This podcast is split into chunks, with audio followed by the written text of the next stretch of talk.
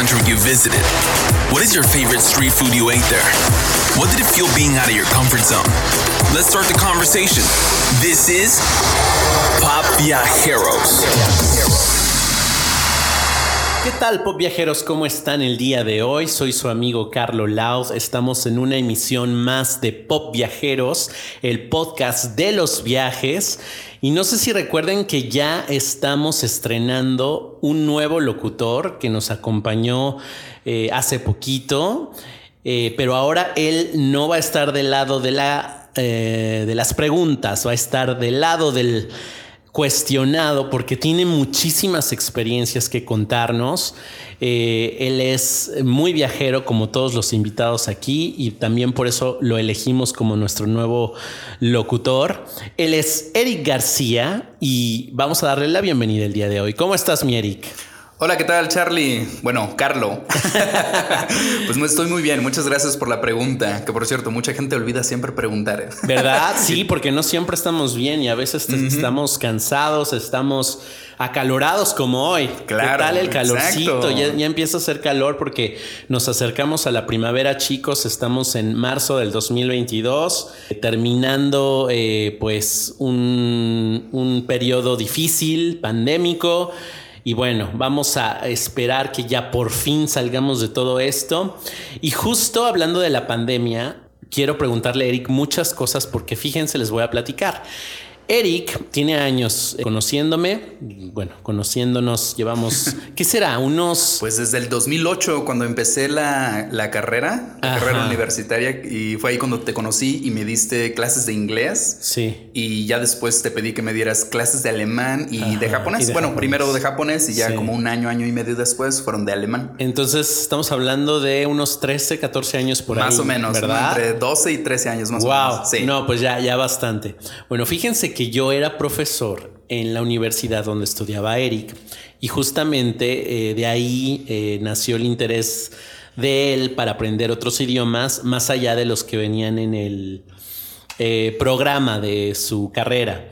Él estudió lenguas y se especializó en traducción. Traducción, e interpretación de inglés, francés y español. Exactamente. Y pues aprovechando que pues que, ya estaba en el camino de los idiomas, cuando conozco a Carlo, pues dije, wow, yo quiero ser un políglota como él.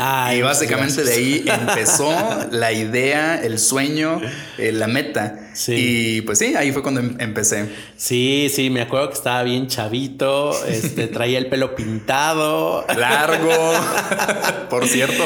Sí, sí, sí, pero tenía muchas ganas de, de crecer, de salir adelante, de cumplir sus sueños y le vi siempre como esa madera, ¿no? Para, para los idiomas, no todos...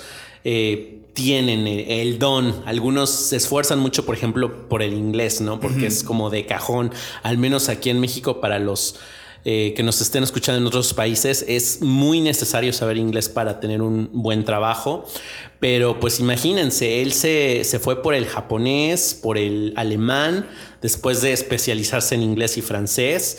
Y después, ¿qué creen? Chino. Por eso eh, iba a esta pregunta de, de, China y la pandemia y demás, porque justamente a Eric le tocó vivirla allá en China, en el epicentro de todo este despapalle, como decimos los mexicanos. Y bueno, Eric se va después de haber obviamente eh, estudiado y trabajado muchos años aquí en México. Cuéntanos primero de ese preámbulo, cómo van haciendo esa ilusión tuya de vivir en otro país, de visitar el extranjero. Creo que eso empezó desde que, em, desde que salí de la carrera. O sea, en ese momento, cuando era estudiante universitario, mi primera meta era termina la carrera, consigue trabajo y este, aprende a, sobrevivir, por tu cuenta. Ya después me, me puse a pensar y creo que la, la idea que surgió en mí fue, bueno, si eres un profesor de idiomas, lo lógico sería que viajes al extranjero o vivas en el extranjero, al menos por un tiempo, ¿no? O sea, que, pregones eh, con el ejemplo. Algo así como que si eres un nutriólogo, pues Mm. deberías estar delgado o deberías tener este, deberías comer de forma sana, ¿no? O si eres médico, pues no deberías, no Sí, sé, sí, tener como- malos oye, hábitos. Como los profes de educación física. que Exacto. están luego gorditos con la panzota y bueno. Just- sí, entiendo el punto. Justamente eso, ¿no? Entonces me dije, bueno, a ver, si vamos a viajar al extranjero, ¿a dónde? Y me puse a analizar mis opciones y originalmente eh, la el primer destino fue a Japón en el 2016. Que bueno, a Japón fui una primera vez después de la carrera en el 2013, si no me equivoco, y fui de viaje, ¿no? Rápido, así un- unos 9, 10 días, me encantó y luego ya en el 2016 regresé para buscar trabajo. Entonces, de ahí empezó ese, esa espinita por querer viajar al extranjero, y, pero no solo viajar, sino también vivir la experiencia total.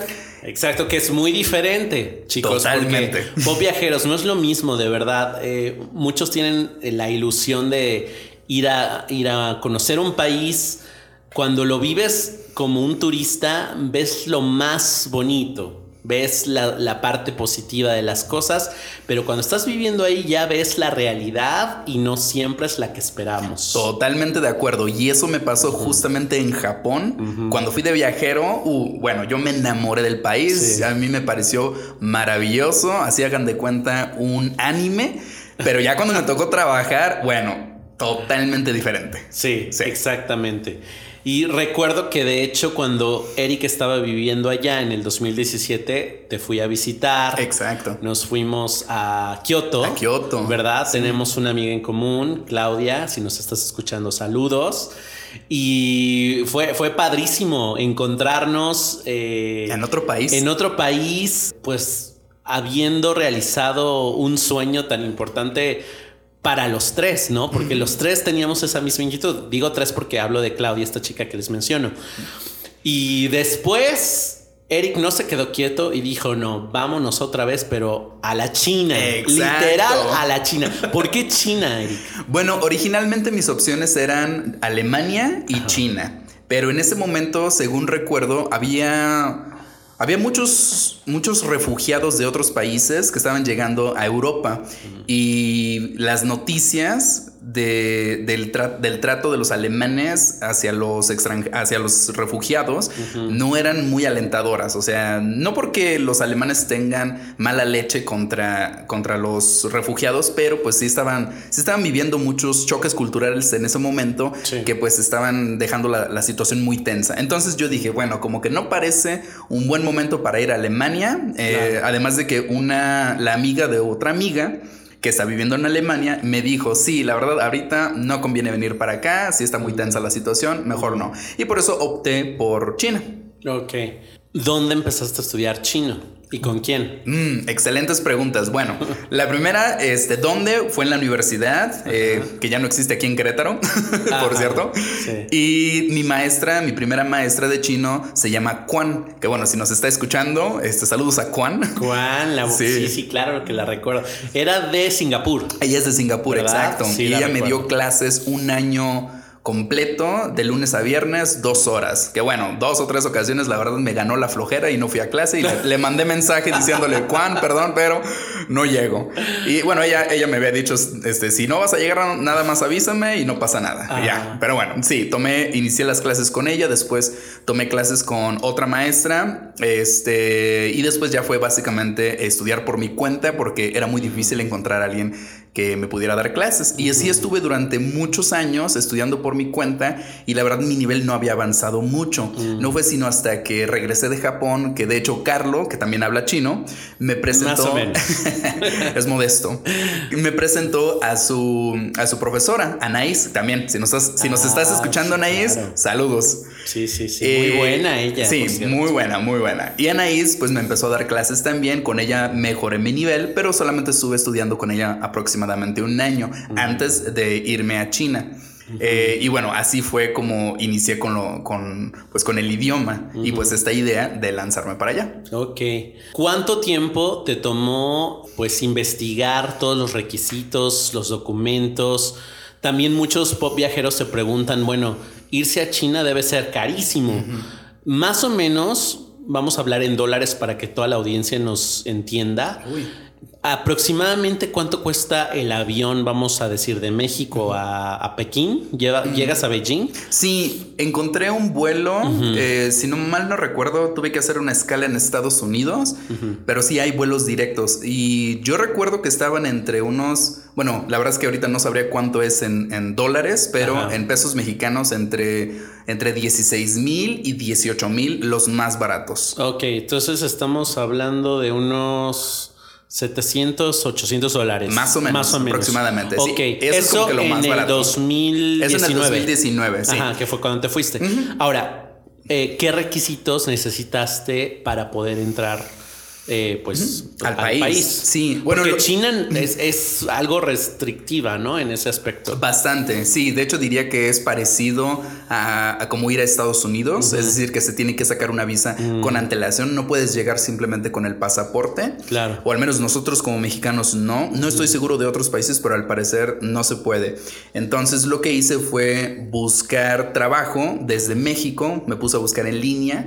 Eh, trabajo como, como profesor de inglés y y pues sí, tuve la fortuna de encontrar una escuela que aceptaba mi perfil. Ahora, para eso tengo que hacer un paréntesis porque cuando digo mi perfil, me refiero a alguien que no es nativo del inglés. Ah. Ese es uno de los requisitos principales que en muchos países te piden. A pesar no ser nativo. Ser nativo. Ah, ser nativo. Ser nativo del inglés. Exacto. O sea, si tú vas a enseñar inglés, el gobierno de muchos países, entre ellos Japón y China, considera que solamente los nativos del idioma pueden dar esas clases. Déjame decirte, Eric, que eso es una idea muy equivocada. Totalmente de acuerdo. Aquí en Idiomas Now Center, ya sabe, nuestro patrocinador oficial, tenemos profes que son mexicanos, que se han preparado muchos años y que dan una clase exquisita, ¿sabes? O sea, tienen toda la dinámica, toda la, la preparación para dar una clase de calidad. Y por el otro lado, hemos dado oportunidad a nativo hablantes que a lo mejor no son docentes como, como profesión, pero eh, mm, pues dominan el idioma, pero eso no siempre quiere decir que saben enseñar el idioma, ¿verdad? Totalmente de acuerdo. Y sí, justamente, pues eso fue, eso es a lo que me refiero cuando digo mi perfil, ¿no? Porque mm. yo soy mexicano, no tengo pasaporte de otro país. Claro. Entonces tenía que encontrar una escuela que, que aceptara ese perfil. Porque sí encontré una, que de hecho fue la que, una que me contactó directamente antes de que yo le escribiera, mm. que me dijo, oye, estamos interesados en tu perfil. Y lo primero que hice fue preguntar, oye, este, no importa que no sea nativo y, e inmediatamente me, contestaron y dijeron, oh, disculpa, no habíamos leído esa parte de tu currículum, este, pues no, así no podemos. Y yo, no, está bien, no pasa nada, pero pues para no hacerles perder el tiempo. Entonces ese fue el primer paso, encontrar una escuela que, que sí aceptara eh, gente no nativa para dar clases de inglés. Entonces tuve la suerte de encontrar una en el norte de China en la, en la provincia de Mongolia interna, es decir, la parte de Mongolia que le pertenece a China, por si no lo sabían, porque yo tampoco sabía. ok, entonces encuentras esta oportunidad con ellos. Eh, ¿Cómo fue el proceso? ¿Fue rápido? ¿Fue tardado? ¿Qué documentos tuviste que mandar?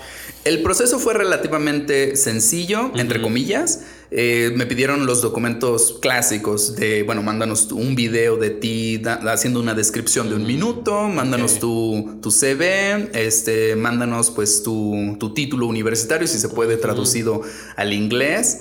Y básicamente, ah, y bueno, y el pasaporte, este, bueno, una foto del pasaporte y básicamente eso, eso fue lo que me pidieron.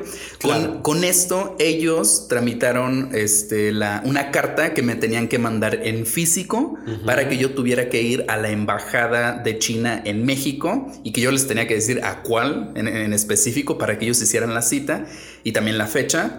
Y ya de esa forma yo fui a la embajada, que bueno, esa es otra historia. Hago un paréntesis rápido para contarla. por favor. ¿Qué pasó ahí? Bueno, yo llego a, a, la embajada de China en México, en la Ciudad de México, y ya me toca, me toca pasar a que, a, que, a que hagan mi trámite y me dicen, no, pues tu documento está mal. Y yo me quedo de, ¿cómo que está mal? Entonces me retacharon la primera vez. Híjole. Y yo ¿Ya tenías el vuelo? Ya tenía el vuelo comprado.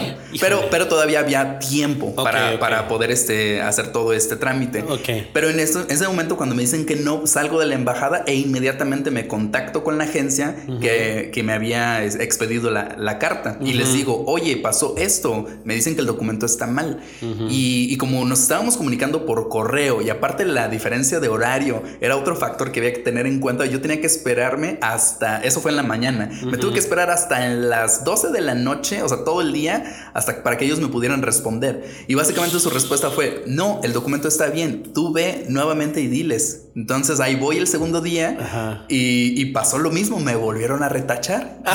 me dice, y me dijeron, es que tienes que decirle a tu agencia que te mande el documento correcto, este está mal. Y yo, y yo bueno, les escribo otro correo pensando que la agencia había cometido el error. Entonces, pues ya no, molesto, pero traté de no, pues, no decir cosas malas en el correo, sino que explicando, oye, pues es que me están diciendo que no. Entonces, lo que me contestaron en esa segunda ocasión fue que se iban a comunicar con el homólogo de la persona que trabaja en la, en, la embajada de China en México, pero allá en China, para que mm. pudieran explicar la situación. Bueno, ese mismo día, me ese mismo día en la noche me dijeron, espéranos eh, en un par de horas, o sea, ya en la mañana de, allá de México, y te vamos a tener una respuesta. Ok, llega el tercer día, eh, que era un viernes, por cierto. Reviso mi correo y sí, ya me habían mandado una respuesta y me dijeron, mira, imprime esta carta que nos la acaban de mandar de acá de la embajada de China en China, o sea, el, homólogo de México, este, y, en la cual se explica toda la situación. Como quiera, ya les mandaron un correo, pero por cualquier cosa tú llévatela. Ya. Entonces ya voy, imprimo la, la, carta que, este, que ellos le habían mandado a la embajada y llego y me empiezan a decir lo mismo de que no, de tu documento está mal. Entonces les muestro la carta y les digo, es que les mandaron esta carta y dicen que aquí les explica qué está pasando. Entonces la, chava que me estaba atendiendo inmediatamente se queda como de, ah, a ver. Y entonces... ¿La carta estaba en chino? Sí, la carta estaba en chino. Por ahí la tengo todavía. Ok. y, está en mi correo. Ok. Luego la leeré con más calma, ahora que ya tengo el nivel. Sí, sí, sí. Pero bueno, este, van, revisan el correo y como a los dos minutos me dicen, bueno, ya, ya se aprobó tu visa. Y yo, ¿qué? Ah.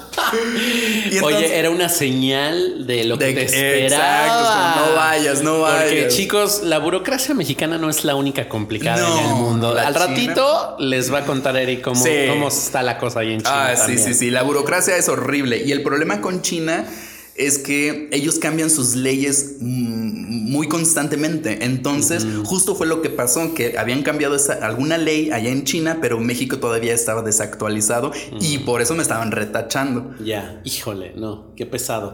Bueno, finalmente lo logras. Lo logro. Te vas. Me voy. Llegas. ¿Cómo fueron esos primeros días? Todavía no empezaba la pandemia, ¿cierto? Cierto. Era finales de 2019. Sí, yo llegué a finales de agosto, en la última semana de agosto. No, todavía faltaba. Todavía me faltaban seis, como unos cinco, meses. seis meses para la pandemia. que bueno, nadie sabía, en teoría. En teoría. Y esos primeros meses de adaptación, pues bueno, creo que fue muy parecido a como cuando fui a Japón. Es decir, que todo me parecía pues nuevo, novedoso, muy bonito. Eh, algunas cosas que, pues ya sabes, ¿no? No, no ves aquí o solamente ves en las, en las metrópolis o, que, o en las películas. Creo que el adaptarme en los primeros días no fue tan difícil gracias a la experiencia que tuve en Japón. Creo que eso me dejó ya un poco de callo. Sí. Entonces ya más o menos sabía. ¿Te echaste dos años en Japón? Dos años. No, en Japón fue un año y dos meses. Ah, un año y dos meses. Sí, en China fueron dos años y cinco meses, casi seis meses. Wow, el doble. Sí, sí, el doble. Y bueno, fue básicamente por la pandemia que me quedé tanto tiempo. Sí, sí, claro. Oye, ¿cuáles son esas diferencias eh, más notables? Cuando tú llegas como latino, estás acostumbrado a hacer muchas cosas como saludar de beso a la gente, ¿no? Este, hacer amigos. Donde, donde se puede hacer amigos, ya saben, nosotros nos pintamos solos, ¿no? Somos sociables los latinos.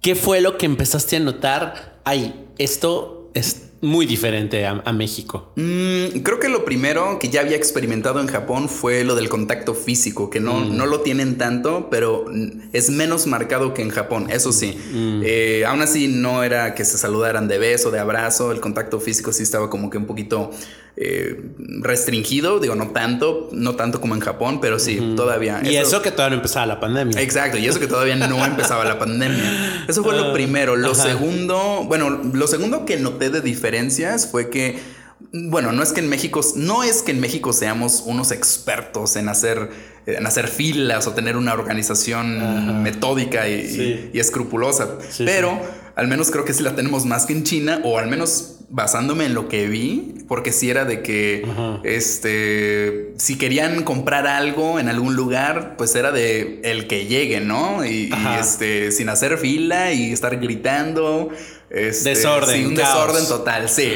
Que bueno, como, repito, como dije hace un momento, no es que en México seamos expertos en eso, pero sí. pues como que sí. Sí, estamos más civilizados en ese, en ese, aspecto. en ese aspecto y en algunos otros. Sí, sí, sí. Eso fue una, una, de las primeras cosas que noté inmediatamente. Eh, otra de las cosas que noté eh, fue lo de ver a mis colegas que a veces llegaban con la misma ropa dos, tres, cuatro días seguidos. o incluso el mismo maquillaje en, el caso de las mujeres. o sea, el aseo personal está como medio abandonado. Exacto.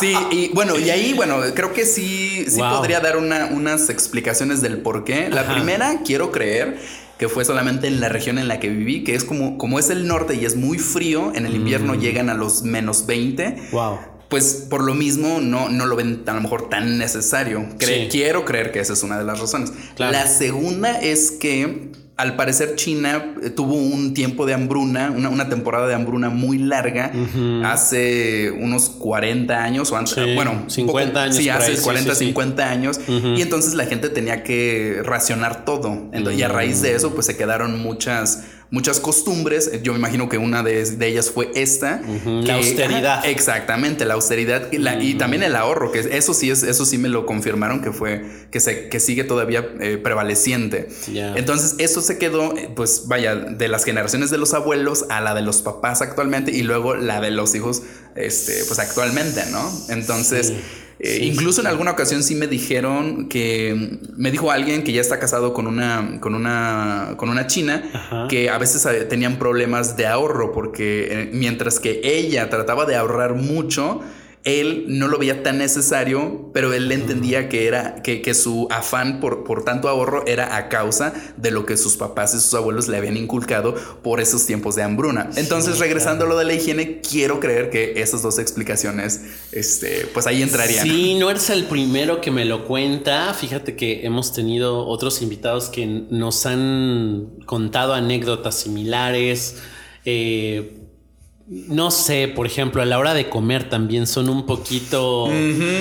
Ay, no sé ni, ni qué adjetivo usar. La verdad es que no quiero pasarme de la raya, pero la verdad es que sí eh, tienen modales muy distintos a, los de nosotros. Definitivamente. Por ejemplo, sé que pues a la hora de comer no cierran la boca o de repente este no se están comiendo un pollo y ponen los huesos en la mesa. Sí, ¿no? Ese tipo de eso sí me tocó vivirlo, verlo y experimentarlo. Nunca lo hice, obviamente, pero pues sí, a veces iba a los restaurantes o iba a comer con algún colega, ¿no? Y estaba yo escuchando el por todos lados. Sí, no. Y bueno, o sea, estamos generalizando. Obviamente no todos son iguales, así como no todos los mexicanos tenemos las mismas costumbres, pero sí es eh, algo que predomina. Exacto. Sí, quiero creer nuevamente que pues tal vez solamente es en ciertas regiones, tal vez solamente ciertas personas que, que a lo mejor no tuvieron acceso a, tal vez más educación, exacto, más contacto, tal vez, quiero creer, porque pues pues sí me tocó conocer personas, algunos chinos que sí tenían modales más similares a los nuestros, ¿no? O sea, de que pues un baño, dos baños al día, de que pues eran más pulcros y eso. Sí, claro. Simplemente son eh, pues modales diferentes, costumbres distintas y no por eso los hace peores personas o mejores personas.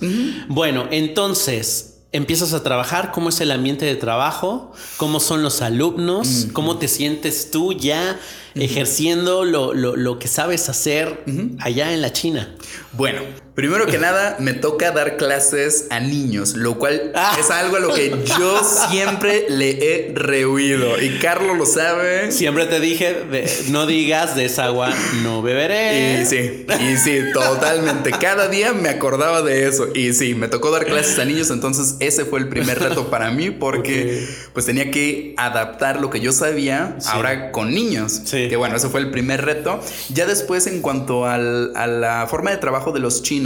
Mmm, bueno, los chinos sí trabajan muchísimo, sí los negrean, sí, los explotan mucho y la verdad es que la paga no es muy buena. A mí me pagaban más o menos el triple de lo que ellos ganaban. Y solo por ser extranjero. Solo por ser extranjero, exactamente. Y obviamente mi carga de trabajo era muchísimo menos que la, de la de los chinos. O sea, el profesor chino era el que se encargaba de las explicaciones, de, de asegurarse de revisar tareas, de hablar con los papás, vaya, todo. Mientras que a mí me tocaba pues casi casi ser el payaso de la clase que nada más les ayudaba a, revisar la pronunciación. Y, ya, esa era toda mi tarea. Y ganaba yo, les digo, muchísimo más que, los chinos que se, que se llevaban toda la, toda la friega. ¡Wow!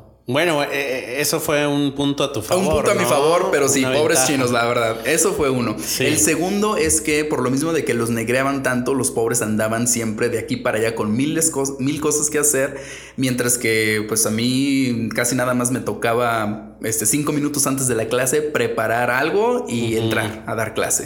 Entonces, ese, eso fue lo primero. Lo segundo es que en general no hubo muchas dificultades de trabajar con ellos, salvo tal vez uno o dos profesores que eran más quisquillosos, pero no era realmente muy, muy difícil. Eso fue en la escuela en donde yo trabajé, preguntando también obtuve, obtuve opiniones de otras escuelas, de, otros extranjeros que estaban trabajando en, otras escuelas y decían que era básicamente lo mismo. Te encuentras algunos chinos que son más intensos que otros, este, pero que la mayoría pues sí son, este, es relativamente fácil trabajar con ellos.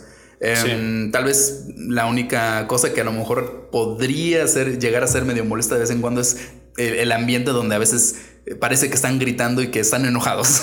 bueno, como que ese es un aspecto cultural de ellos, pero no, no, no están enojados ni nada por el estilo. Ok. Bueno, entonces te vas adaptando los primeros meses, vas agarrando la onda de cómo está la cosa por allá y de repente alguien se come un caldo de murciélago. Bueno, dice la leyenda. bueno, ellos aseguran que todavía no está confirmado que haya salido de allá, ¿no? Pero bueno. bueno. No, no estamos jugando, chicos. No, obvio no creemos eso, pero eh, empieza esta etapa que, bueno, marcó la historia de la humanidad. Todo un cambio. Sí, caray. Y te tocó vivir en el epicentro. Cuéntanos, por favor, ¿cómo fue? ¿Cómo fue ese primer día que dijiste, ay, güey, como decimos acá, Ajá. esto va en serio? Bueno, en ese antes de, que empezara la pandemia, literal, así como una semana, unas dos semanas antes, yo estaba viajando, que fue el único viaje así bien en forma que hice en China. Y a mi regreso, yo estaba planeando tomar un descanso, tal vez unos días, porque yo tenía como un mes y medio de vacaciones. Y ya después irme a otras ciudades, también igual a viajar. Pero entonces pasa justamente lo, del brote. Y en ese momento yo me cuestioné, ¿me quedo o me voy? Porque para mí... ¿Me voy a dónde? ¿A México? Me, me regreso a México o, me, o, me quedo. Entonces, lo que yo pensé fue, bueno, Puede que sea algo pasajero, algo que solo dure un par de semanas, tal vez un mes o dos meses a lo mucho, como pasó hace 10 años más o menos con la... Con la primera... que no fue pandemia, fue epidemia. Ajá, fue muy diferente, duró como un mes y nada que ver. Exactamente, fue lo que yo pensé, tal vez solamente dure un poco, me quedo. Pero cuando ya vi que sí iba más en serio la cosa, pues dije, a ver ¿Qué, puedo hacer en ese momento? No entrar en pánico. ¿Por qué? Porque yo no sé qué está pasando. Me refiero a que si este virus es letal o no. Entonces no tiene, no puedo preocuparme de algo que no sé. De que no está en tus manos. Y que no está en mis manos para empezar. Y, algo de lo cual pues los expertos apenas están investigando. Entonces dije, bueno, pues vamos a tomar las pocas precauciones que, que se puedan. Claro. O sea, trata de mantenerte encerrado, trata de no, no tener tanto contacto o, tanto, o salir tanto, que de hecho de todos modos nos dejaron en cuarentena en la universidad donde yo estaba viviendo. Entonces eso fue, es- esa fue mi primera reacción. No entres en pánico y espera. Entonces, así fue como empezó. Ya después, bueno, la pandemia, o mejor dicho, la cuarentena, tal cual, la fuerte, duró unos seis meses en el 2020. Y, y esos seis meses fue todo clases en línea, como se está viviendo todavía ahorita en, en México y en muchos lugares, creo. Eh, Ya no tanto. ya no tanto, Ya sí. no tanto. Ya, Ya- ya estamos está regresando a la normalidad, pero Sí. poco a poquito, sí. Y justamente eso fue lo que pasó en la segunda mitad del 2020. Todo empezó a regresar a la normalidad. Las clases ya fueron presenciales, no se pidió que se usara cubrebocas durante la clase, ya se podía entrar a los centros comerciales o ir a los establecimientos, pero seguía sin ser obligatorio el uso del, del cubrebocas. Era más una recomendación que una obligación. Lo que sí ocurrió es que en, en donde sí era obligatorio era en el transporte público y tal vez uno que otro lugar que estaba muy cerrado. Eh, ya, ya cuando había algún brote y había, había un número relativamente alto de personas infectadas, tal vez unas 100 o 200 personas, era cuando la ciudad se, se ponía en cuarentena y nadie entra, nadie sale, o si lo haces, Sí. pues tienes que entrar también en una especie de cuarentena para asegurarse que, que estás bien. No, sí, acá en México, bueno, yo veía unos videos de verdad como de película de Hollywood que llegaban los del ejército a encerrar a todos en un edificio y nada más los soldados podían estar en las calles, este, llevando provisiones. No, una cosa de verdad terrorífica. Nada que ver como lo vivimos acá en Latinoamérica, al menos aquí en México, chicos, no tuvimos esas restricciones tan fuertes, tan marcadas, sí obviamente nos llegó eh, este, el virus y, y toda, toda esta ola de, de situaciones desafortunadas, pero, pero no, no, no, no podemos comparar con, con la magnitud eh, de las cosas que se vivían en China, Sí, ¿cierto? definitivamente. Sí, allá, bueno, básicamente lo que pasó fue que, pues sí le hacen caso al gobierno. Sí, claro. Sí, allá, allá no preguntan. Sí, allá, exacto. Allá el gobierno no pregunta, el gobierno dice hagan esto y los ciudadanos en su mayoría acatan las reglas. Em, lo que sí me contaron algunos, algunos alumnos míos, porque yo daba clases en una universidad y en una escuela para niños, que de hecho pertenecían a la misma persona. Eh, lo que me contaron estos alumnos fue que a ellos les tocó hacer una especie de servicio social durante las vacaciones de verano del 2020 y ese servicio social consistía en tomar la temperatura, este, indicar por dónde irse a, a ciertas personas, sobre todo a ancianos que eran los que estaban un poquito más desconectados de, de la tecnología. Entonces, claro. eh, pues sí, sí me tocó que ellos me contaran que a veces como por lo mismo, por la falta de información de, sobre todo de las personas de, de- de edad avanzada, es que no podían tener acceso a, pues, al transporte público donde tenían que ir con, la, con, con el cubrebocas. Y ya después se implementó una aplicación en China con la cual tú podías mostrar a qué ciudades habías viajado. Entonces, si, el, si la aplicación te- se mostraba de color verde, es que tú estabas bien, que no habías viajado a ciudades con riesgo, anaranjado, que pues probablemente había algo, y rojo es que sí, habías estado en un lugar donde había habido infecciones. Ya. Entonces, eh, ese era otro de los mecanismos que se empezaron a implementar para tener un poco más de control. Que bueno, también a nosotros como extranjeros nos pasó que nosotros también podíamos utilizar otra aplicación que también utilizaban lo- los chinos, en la cual ingresaban sus datos de la vacuna. Y con eso ya también podían mostrar que estaban vacunados, entonces ya era más seguro que esa persona ingresara a ciertos lugares. Pero el problema era que nosotros como extranjeros no podíamos ingresar nuestros datos porque solamente se Los podía chinos. utilizar, sí, solo se podía utilizar una identificación china.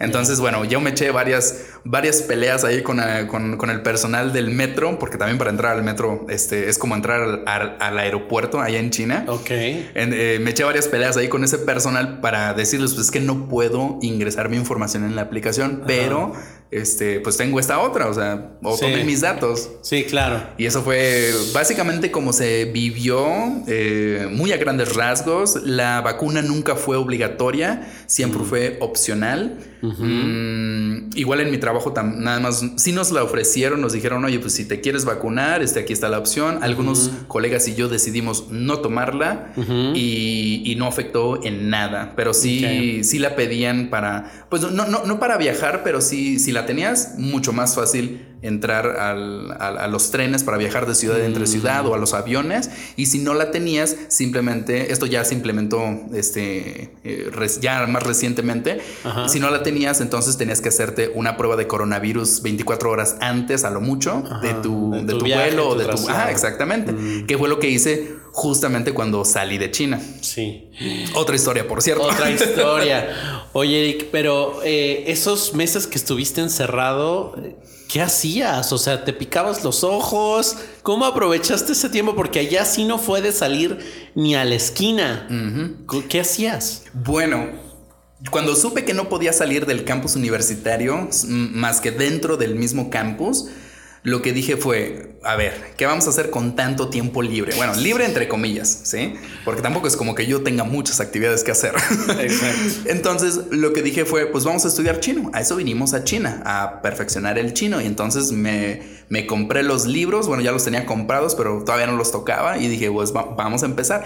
Y esos dos años, o sea, a partir del 2020 hasta antes de venirme, me puse a estudiar chino por mi cuenta, este, hacer ejercicio, eh, preparar clases, mm. o ya saben, ¿no? Perder un poco el tiempo. Y de esa manera mantuve, pues, mi cordura y, este, pues, me mantuve ocupado, que yo sé que muchas personas la vivieron de una manera muy diferente, algunos más difícil que otros, pero pues, yo lo que le recomendaba a las personas que me preguntaban qué había hecho para para aguantar tanto fue eso de pues mantente ocupado, haz algo de provecho, algo productivo para ti y este y pues trata que de eso sea lo que te mantenga durante ese tiempo.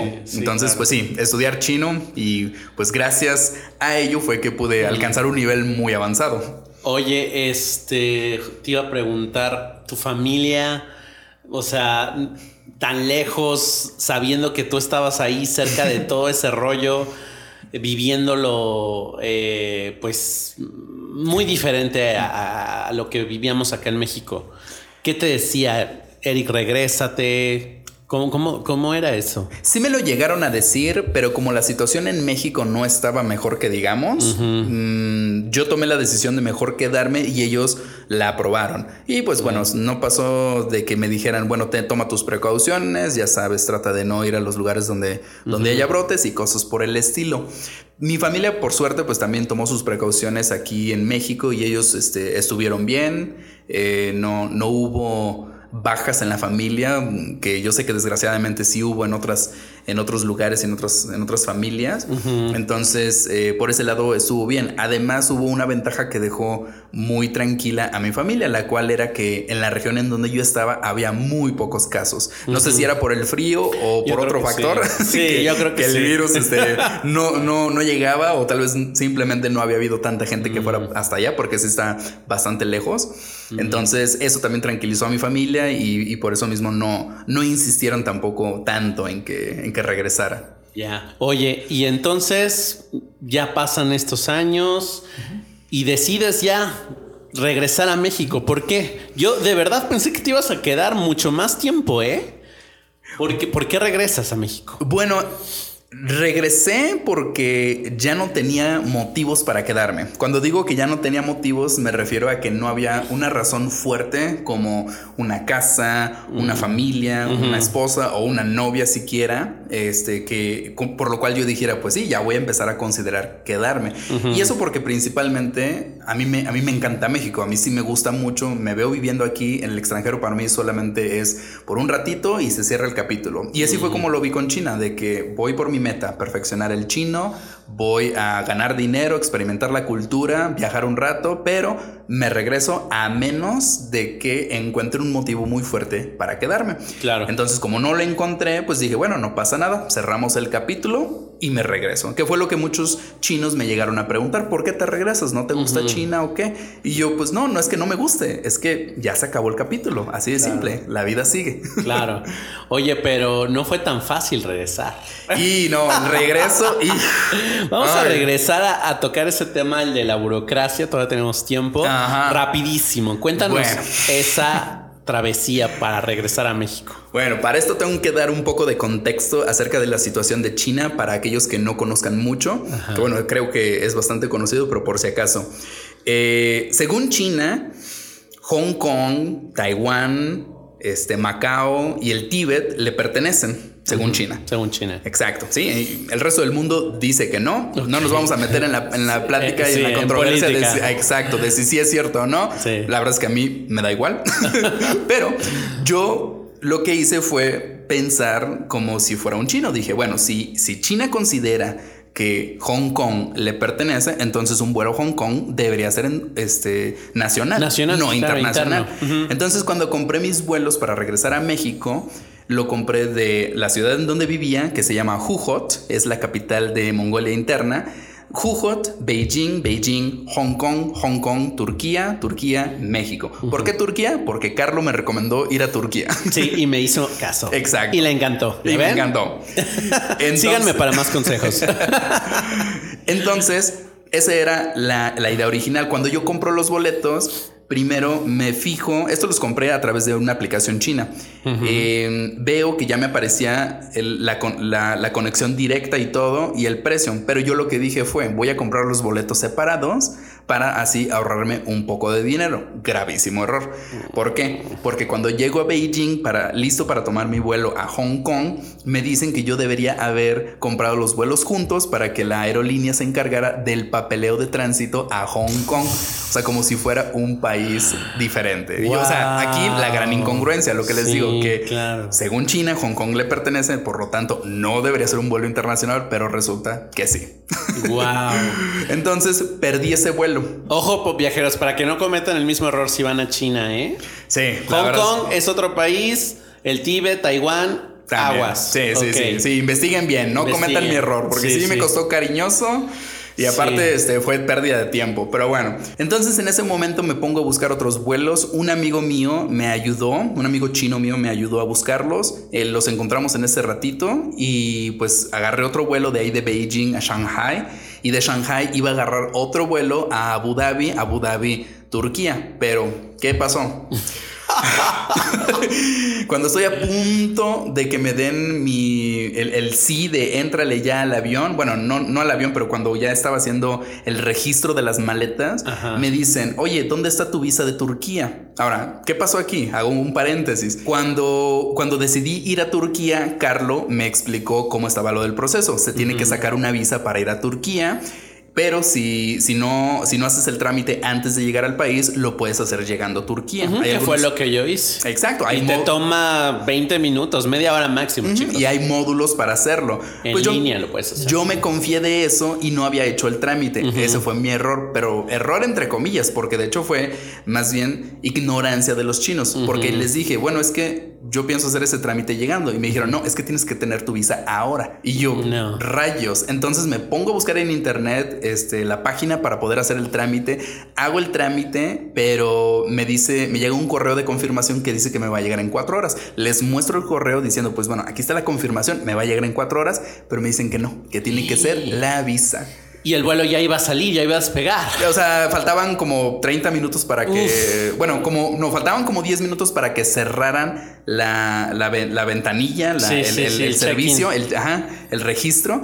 Y ya faltaba, ¿no? Como una media hora, una hora para que el vuelo saliera. Entonces, yo estuve ahí peleándome un rato este, con, con la. que era como la gerente. Este, pero no, no aceptó. Básicamente fue ignorancia de ella porque pensaba que si no tenía yo la visa, este, iba a ser un relajo cuando yo llegara a Turquía y les iban a echar la culpa a ellos. No, no, qué horror. Bueno, el pobre este, lloraba, me, me, me, me mandaba mensajes por el WhatsApp y yo así de Eric, no, no puede, Sí, yo estaba, bueno, porque perdiste tres vuelos. ¿no? Exacto, perdí también ese vuelo y obviamente el de Abu Dhabi, Turquía. Entonces Bueno, esperaste a que llegara la mentada visa, que de verdad, chicos, si no están en China, no es necesario tenerla antes de abordar a Turquía.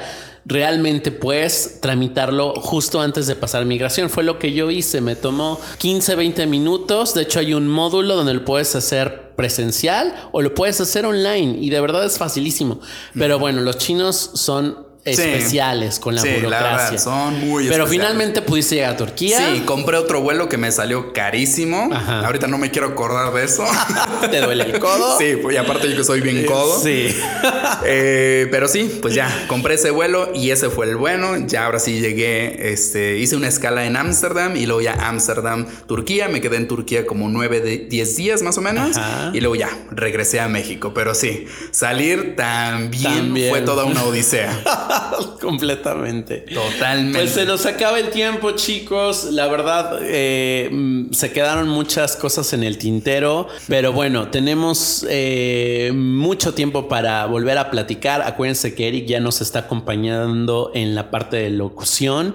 Entonces, si tienen más preguntas para él eh, con respecto a China o a Japón, que es donde él tiene más referencias, pues lo pueden contactar. ¿Cuáles son tus redes sociales? Bueno, yo estoy en Facebook como Eric García Plasencia y de la misma manera en Instagram. Con seca. Exacto, Eric con seca y Plasencia P-L-A-S-E-N-C-I-A.